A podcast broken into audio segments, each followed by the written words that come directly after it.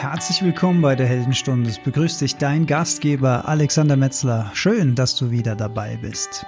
Nach einer kurzen Durchschnaufpause letzter Woche erscheint die Heldenstunde heute mal am Freitag. Ja, es war viel los die letzte Woche. Die Veranstaltungen, vor allen Dingen die Online-Veranstaltungen, haben wieder ein bisschen angezogen. Und auch das Kreativgeschäft im Designbereich äh, erfährt gerade wieder starke Nachfrage. Ich weiß gar nicht warum gerade die Kurven überall so nach oben gehen. Aber ja, es gab viel, um äh, was man sich kümmern musste. Und ich hatte auch das Gefühl, dass nach der hundertsten Folge, dass die Story sich erstmal ein bisschen setzen muss und dass auch wir mal kurz durchatmen können.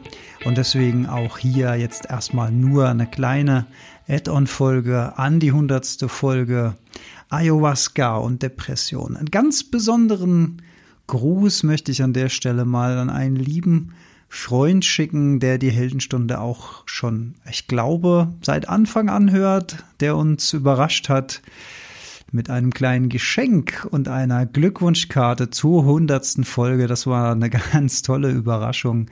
Er hat uns einen Ironman-Helm zum Zusammenbauen geschenkt. Also mega cool.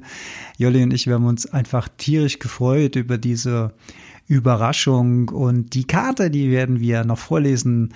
Das wird aber Jolli bei der nächsten äh, Kooperationsfolge wieder machen, weil sie einfach viel schöner vorlesen kann als ich. Da können wir also noch ein bisschen gespannt sein, aber wir waren auf jeden Fall beide sehr, sehr, sehr erfreut und gerührt. Eine ganz, ganz tolle Geste. Ganz, ganz liebe Grüße an der Stelle. Ja, ich habe es gesagt, es ist eine kleine Add-on-Folge. Ähm, ja, das Thema Ayahuasca, das Thema schamanische Zeremonien, das hat natürlich bei einigen Erstaunen und Neugier hervorgerufen. Das habe ich auch so erwartet, denn ich weiß noch genau, wie ich mich gefühlt habe, als ich mich zum ersten Mal mit diesem Thema beschäftigt hatte. Das war so ein bisschen hin und her zwischen oh, was ist da dran an dieser Geschichte?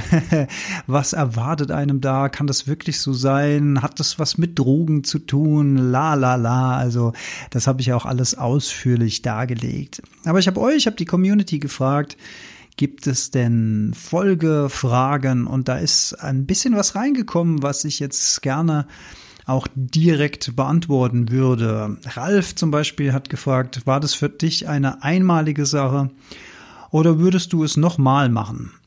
Ja, aufgrund meiner Erfahrung würde ich sagen, ich möchte nicht ausschließen, dass ich das nochmal wiederholen würde. Ich fand äh, insgesamt diese Zeremonie als eine sehr bereichernde, sehr aufschlussreiche und auf jeden Fall außergewöhnliche Erfahrung ähm, mit allen dazugehörigen Umständen das, was ich persönlich sehr gut und angenehm finde, ist, dass ich jetzt kein dringendes Bedürfnis habe, das nochmal zu wiederholen, sondern ich kann mir das vorstellen, wenn sozusagen der Ruf nach so einer Zeremonie wieder kommt, das Setting stimmt, die Umstände stimmen, ähm, dann würde, könnte ich mir das vorstellen, dass ich das wiederholen würde. Ich habe jetzt aber nicht den dringenden Bedarf. Ähm, also, um die Frage klar zu beantworten, ja, ich könnte es mir vorstellen. Es, nein, es muss keine einmalige Erfahrung gewesen sein. Aber es gibt jetzt auch nicht den Ruf der Pflanze, wie man so schön sagt, vielleicht, äh, dass Ayahuasca ruft. Ähm, aber wenn der Ruf kommt, dann würde ich vermutlich eine solche Zeremonie mal wieder machen, aber da können auch gerne noch Jahre dazwischen liegen. Also ich habe es da überhaupt nicht eilig. Das wird dann in mein Leben treten zu dem Zeitpunkt, wann es wieder sein soll. Melanie hat eine schwierige Frage gestellt. Sie fragt, würdest du einem Depressiven bzw. einer Depressiven eine AYA-Erfahrung empfehlen? Ja, würde ich das empfehlen? Ähm, ich sage mal so, ich würde das weder empfehlen, noch würde ich es nicht empfehlen. Ich sehe mich einfach selbst nicht in der Position, da eine klare Empfehlung auszusprechen, weil ich ja lediglich eine einmalige Zeremonie in zwei Nächten äh, gemacht habe und damit jetzt äh, nicht so wahnsinnig viel Erfahrung selbst damit habe, außer dieser einmalige. Die fand ich sehr hilfreich. Wie ich schon in der Folge 100 gesagt habe, hatte ich so das Gefühl, dass das Gehirn einmal komplett ähm, defragmentiert wird, dass da sehr viel Reinigung, sehr viel Aufräumarbeit äh, stattfindet. Und ähm, wie ich dem Interview damals mit dem Professor, das habe ich auch in der hundertsten Folge zitiert, wie ich äh, seinen Ausführungen entnommen habe, hat er sowas gesagt wie, dass eine Ayahuasca-Erfahrung ähm, zehn Therapiestunden ersetzen kann. Ob das so ist oder nicht, ähm, kann ich, wie gesagt, schlecht beurteilen. Äh, man muss natürlich auch dazu sagen, dass ich äh, diese Erfahrung nicht gemacht habe, als ich schwer depressiv war, sondern ich war da schon lange, lange über den Berg, schon einen sehr langen Zeitraum, auch ohne Medikamente, über Jahre. Ich hatte nur diese negative Energie noch körperlich in mir spürbar und die wiederum äh, war dann weg nach dieser Erfahrung. Das kann ich also ganz klar sagen. Das hat mir auf körperlicher Ebene absolut was gebracht. Die Kunst ist danach eben sehr, sehr wachsam zu sein. Ähm, wie Eckart Tolle sagt, das ist so ein Satz, den ich wahnsinnig gerne zitiere. Der heißt, halte deinen inneren Raum sauber. Das bedeutet natürlich nach so einer Reinigungszeremonie, wenn du alles losgelassen hast, was da in dir gärt, was da in dir sich angesammelt hat, wenn du quasi gereinigt bist, ähm, dann ist natürlich auch die Kunst danach äh, nicht wieder negative Energie anzusammeln, sondern proaktiv den inneren Raum sauber zu halten. Ja, das, das klingt, das klingt so äh, ungreifbar, aber ich mache das mal an ganz klaren Beispielen äh, fest. Also zum Beispiel Meditation, um Ruhe in den Verstand zu bringen, um auch selbst für sich klar zu machen, was ist wirklich wichtig in meinem Leben, was ist unwichtig, was ist Illusion, was wird mir von außen eingegeben, was zählt wirklich im jetzigen Moment es gibt ganz praktische Atem- und Bewegungsübungen, zum Beispiel aus dem Yoga, zum Beispiel aus dem Tai Chi, die genau darauf gemünzt sind, angestaute negative Energien wieder freizulassen, abzubauen. Atemübungen, äh, das gibt's im Biohacking zum Beispiel auch, ähm, ganz kleine, aber feine Atemübungen, die exakt dafür sind, Stress abzubauen. Und natürlich auch die äußeren Einflüsse negativer Art, wie zum Beispiel Nachrichten, wie zum Beispiel Sorgen, die von dritter Seite an uns rangetragen werden, ähm, zwar registrieren. Ich sage ja nicht, dass man das alles ignorieren soll. Äh, man kann das registrieren. Aber man soll es eben nicht in sich reinfressen und Teil von sich selbst werden lassen. Also das alles meine ich mit den inneren Raum sauber halten, wenn er denn dann mal sauber ist und das ist dabei kann uns so eine Zeremonie gegebenenfalls helfen, den inneren Raum zu säubern im wahrsten Sinne des Wortes. Aber die Kunst ist eben auch danach, den inneren Raum sauber zu halten. Also, klare Antwort auf diese Frage, ob ich das empfehlen kann, ist weder ja noch nein. Ich möchte diese Inspiration geben, selbst darüber nachzudenken, ob das für dich, für euch etwas sein könnte, eine alternative Erfahrung. Ähm, sehe mich aber nicht in der Position, da jetzt eine klare Erfahr äh, Empfehlung auszusprechen oder auch eben keine Empfehlung auszusprechen. Das ist im Prinzip genauso, wie es sich mit Antidepressiva verhält. Ich bin auch niemand, der sagt, auf gar keinen Fall Antidepressiva nehmen noch bin ich jemand, der sagt, auf jeden Fall Antidepressiva nehmen. Es kommt auf den jeweiligen Fall an, es kommt auf den Krankheitsverlauf, auf die Schwere an. Es gibt Menschen, die springen nicht auf Antidepressiva an. Für die könnte das eventuell eine interessante Alternative sein.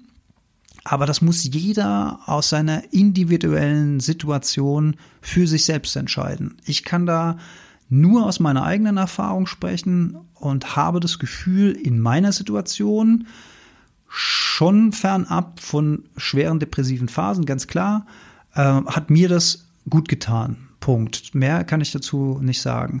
Ich weiß aber, dass ich in Recherchen im Vorfeld auch gelesen habe, dass es einige Formen von psychologischen Erkrankungen, zum Beispiel Psychosen gibt, ähm, bei denen solche Erfahrungen nicht empfehlenswert sind.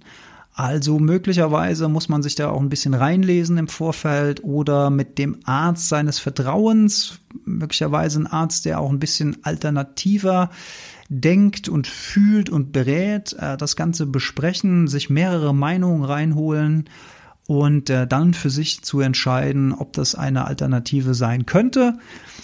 Und falls ihr euch für so einen Schritt entscheiden solltet, dann äh, aufpassen auf die jeweiligen rechtlichen Situationen in den verschiedenen Ländern, die sind ganz unterschiedlich. Und vor allen Dingen ähm, mit persönlichen Empfehlungen arbeiten, was die Schamanen, was das Begleitteam angeht, äh, weil, wie gesagt, das mittlerweile auch ein ja, steigender Markt tatsächlich ist. Und immer da, wo Geld verdient wird, da gibt's natürlich auch schwarze Schafe.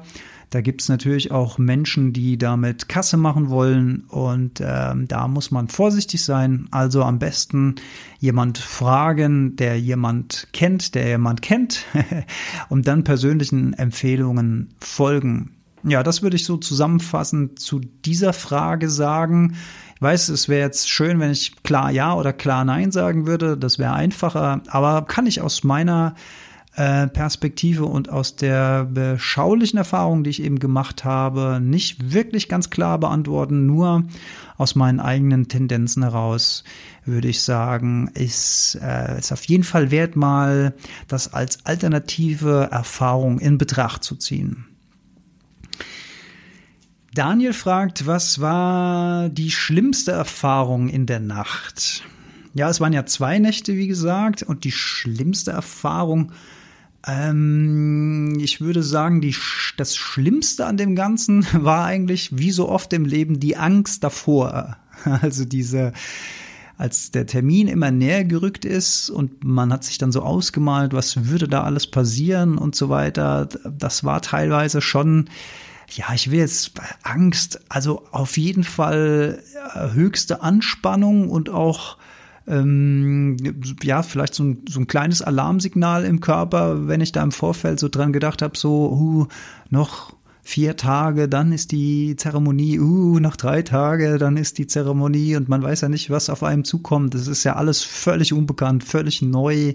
Und gerade, ich habe es ja auch äh, in der langen Folge gesagt, ich habe ja überhaupt gar keine Erfahrung gehabt, äh, auch nicht nur annähernd auf diesem Gebiet. Von daher war das für mich wirklich so absolutes Neuland betreten, mega raus aus der eigenen Komfortzone. Wozu ich aber auch immer plädiere, das zu tun. Aber wenn man es natürlich selbst macht, hat man natürlich schon anständig Schiss vorher. Und das, das war eigentlich wirklich das Schlimmste.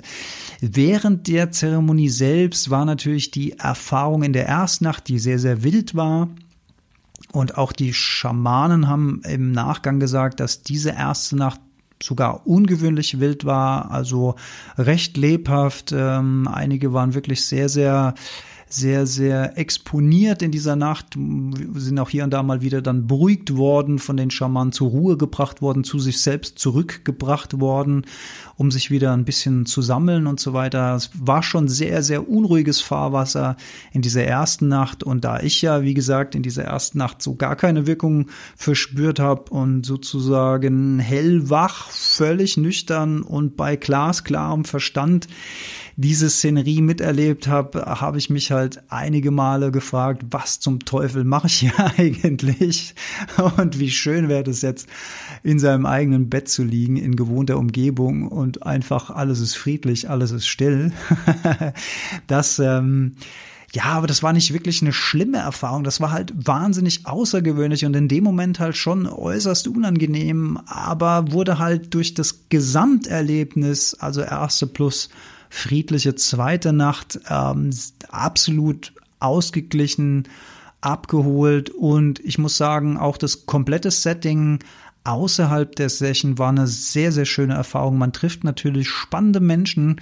Ich meine, ähm, das sind schon außergewöhnliche Menschen, die zu solchen Ereignissen zusammenkommen. So ging es mir auch schon bei meiner Wim Hof Erfahrung in Polen damals, da gehen nicht die 0815 Leute hin, da gehen Leute hin, die Antworten suchen, da gehen Leute hin, die interessiert sind an außergewöhnlichen Erfahrungen, die vielleicht auch schon hier und da andere Erfahrungen gemacht haben. das ist schon spannend, ähm, da Einblicke zu bekommen, was die so zu erzählen haben. Ähm, also insgesamt auch mit der ganzen Musik, die uns begleitet hat, das hervorragende Essen, das war alles sehr, sehr liebevoll gemacht. Äh, es hat an nichts gemangelt. Es war super schön. Es war, wie gesagt, im, im Wald. Es gab Feuer. Es, es, es gab viele, viele Sharing-Runden, wo wir uns gegenseitig mitgeteilt haben. Und alles das in einem sehr vertrauensvollen Rahmen. Alles das mit ähm, äh, Advising, wie sagt man, äh, mit äh, Hinweisen oder ähm, ja, äh, oh Gott, jetzt fehlt mir das richtige Wort also mit, mit, mit hilfreichen Hinweisen von den äh, Schamanen auch in den ähm, Teilrunden am Tag, die dann was zu deiner Erfahrung sagen und so weiter. Also ähm, währenddessen würde ich da fast nicht von schlimmer Erfahrung sprechen. Ähm, vielleicht kann man das äh, mit dem äh, Erbrechen da so ein bisschen ausklammern. Das ist natürlich alles andere als angenehm und das das äh, leitet mich sehr, sehr schön zur vierten Frage beziehungsweise Anmerkung. Äh, Sabrina hat mich wissen lassen, dass mit, also fand, sie fände das alles super interessant, nur das mit dem Kotzen könnte sie nie. Das sagen viele übrigens. Dazu möchte ich aber noch mal ganz klar sagen, also in dem Setting und dem Zustand, in dem man sich da befindet, ist das sich äh, traditionell rituelle Übergeben, die mit kleinste Sorge, die man dann hat, würde ich sagen. Also das ist fast nur noch eine Begleiterscheinung dieses ganzen Settings, in dem man sich da befindet. Und ich persönlich ähm, habe das auch als wirklich rituelle körperliche Reinigung wahrgenommen. Also natürlich, ich möchte nichts beschönigen, sich zu übergeben ist keine schöne Sache, aber man hat wirklich so das Gefühl, dass der Körper sich reinigt, dass mit diesem Loslassvorgang aus dem Körper auch irgendwie, mm, um es mal mm, nicht zu energetisch auszudrücken, aber doch, ich kann es nicht anders sagen. Also man hat das Gefühl, man speit auch so ein bisschen negative Energie damit raus. Ähm, schwer nachzuvollziehen, wenn man es nicht erfahren hat. Aber ich glaube, das gehört dazu. Ich glaube, das hat absolut seinen Sinn. Und das ist ähm, in dem Moment, wo es vorbei ist, ist auch wieder vorbei. Da spielt es auch überhaupt keine Rolle mehr. Also da würde ich mir die wenigsten Sorgen drum machen. Und auch das, was ich im Vorfeld gelesen habe, dass der Geschmack von dem äh, gekochten Sud so furchtbar sein soll. Also ich persönlich empfand den nicht so schlimm. Ähm, ist jetzt nichts, was ich mir jetzt äh, nachmittags mal zur Entspannung irgendwie geschmacklich reinziehen würde, aber ähm, ich habe da so schlimme Schilderungen im Vorfeld im Internet gelesen, dass die Leute sich da quälen mussten, um das runterzukriegen und so weiter. Fand ich jetzt gar nicht. Ich fand es hat sich relativ gut wegtrinken lassen, war halt so ein bisschen dickflüssiger und äh, war jetzt aber kein großes Problem. Ja, also, wie gesagt, nur eine kleine Add-on-Folge, das waren eure Fragen dazu. Ähm, gerne, wenn da noch welche kommen oder offen sind, ähm, schreibt mir gerne unter heldenstunde.de findet ihr meine E-Mail-Adresse oder via Instagram Heldenstunde oder via Facebook Heldenstunde. Gerne Fragen, wenn ich irgendwas Sinnstiftendes dazu sagen kann tue ich das gerne. Und dann sind wir mit der Folge hier auch schon am Ende. Vielen lieben Dank, dass ihr dabei wart. Vielen lieben Dank für euer Feedback zur hundertsten Folge und für die ganzen Glückwünsche, die uns erreicht haben auf Social Media oder auch persönlicher Natur. Also wir haben uns wirklich sehr, sehr, sehr gefreut. Es war natürlich ein Milestone für uns. 100 Folgen. Ja, krass. Wer hätte das gedacht? Ich bin jetzt so ein richtiger Podcaster geworden. Macht mir auch wirklich immer noch sehr, sehr viel Freude. Äh, wir sind schon am Vorbereiten von neuen Interviews, auch wieder mit tollen Gästen, gar keine Frage. Es geht also weiter. Und ja, bleibt bei uns, lasst euch weiter inspirieren, gebt uns weiter Feedback. Das freut uns, das motiviert uns, wenn wir was von euch hören, von euch Hörerinnen und Hörern da draußen. Und vielen Dank, dass ihr dabei wart. Auf bald!